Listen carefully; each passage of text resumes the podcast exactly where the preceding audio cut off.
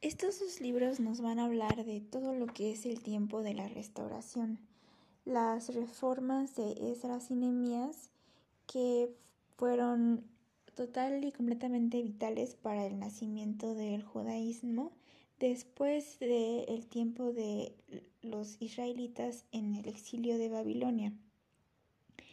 Eh, es una doctrina un poco, eh, bueno, bastante mosaica y sus interpretaciones de la ley y la religión son, vemos un estudio más sistemático y profundo de las escrituras. Tenemos al personaje de Estras, que es un escriba y que por lo tanto su em, narración es más una crónica y su estudio de la Biblia y la ley eran muy, muy, muy amplios y se ve reflejado en muchas partes de estos dos libros.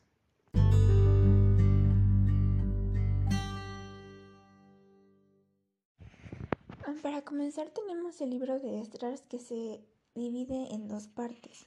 Una primera parte es la parte en la que llega el primer grupo de los israelitas de vuelta a la ciudad y la segunda parte es el segundo grupo. Entonces, en toda esta narrativa vemos que es como un proceso de consolidación de la sociedad y reconstrucción de la ciudad. Entonces vemos que es, mientras que la ciudad se va reconstruyendo, igual el pueblo judío se puede decir que se va reconstruyendo en sus raíces y en su propósito divino.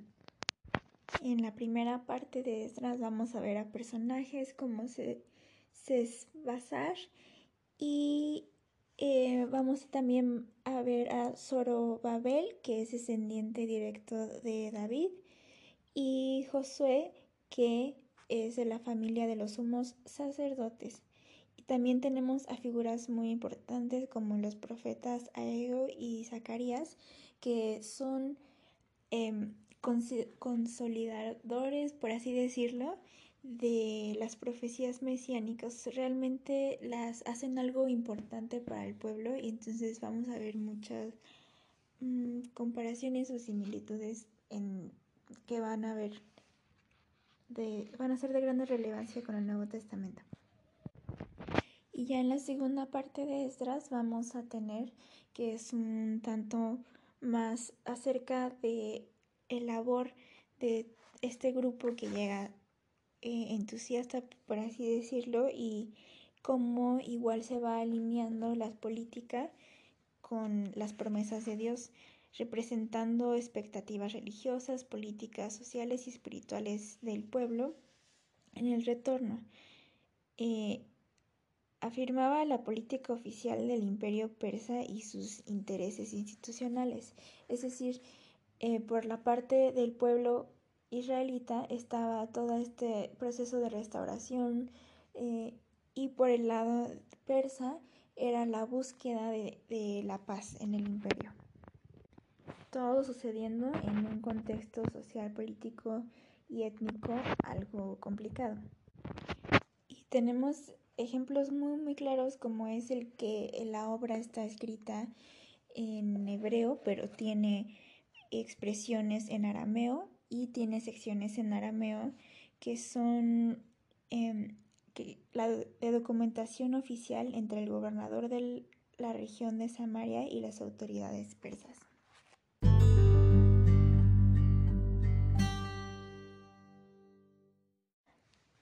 Ya con Emías vamos a ver una narración un poquito más personal que se enfoca en la historia de Nehemías al principio, pero da contexto a estas grandes hazañas que hace como la de construir el muro en tan pocos días, con mucha oposición de muchas partes y sobre todo de los samaritanos.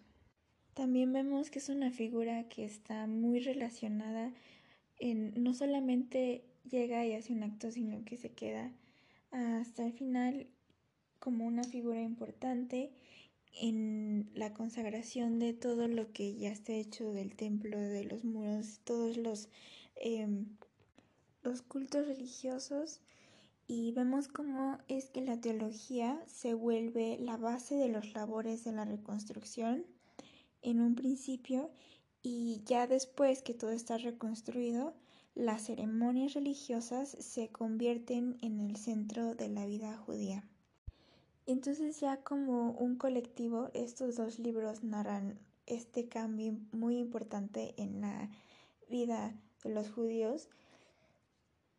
Vemos cosas como que los sacerdotes ahora eh, recopilan de nuevo las tradiciones del pueblo, las reinterpretan a la luz de nuevas realidades sociopolíticas de la época vemos que son escogidos, hay más normas para regular, este, se da más importancia al linaje y a todas las leyes y tradiciones antiguas.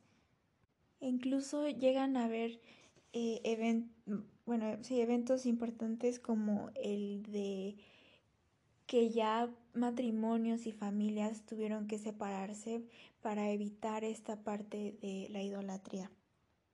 Entonces vemos un regreso muy, muy, muy importante de los judíos a Dios.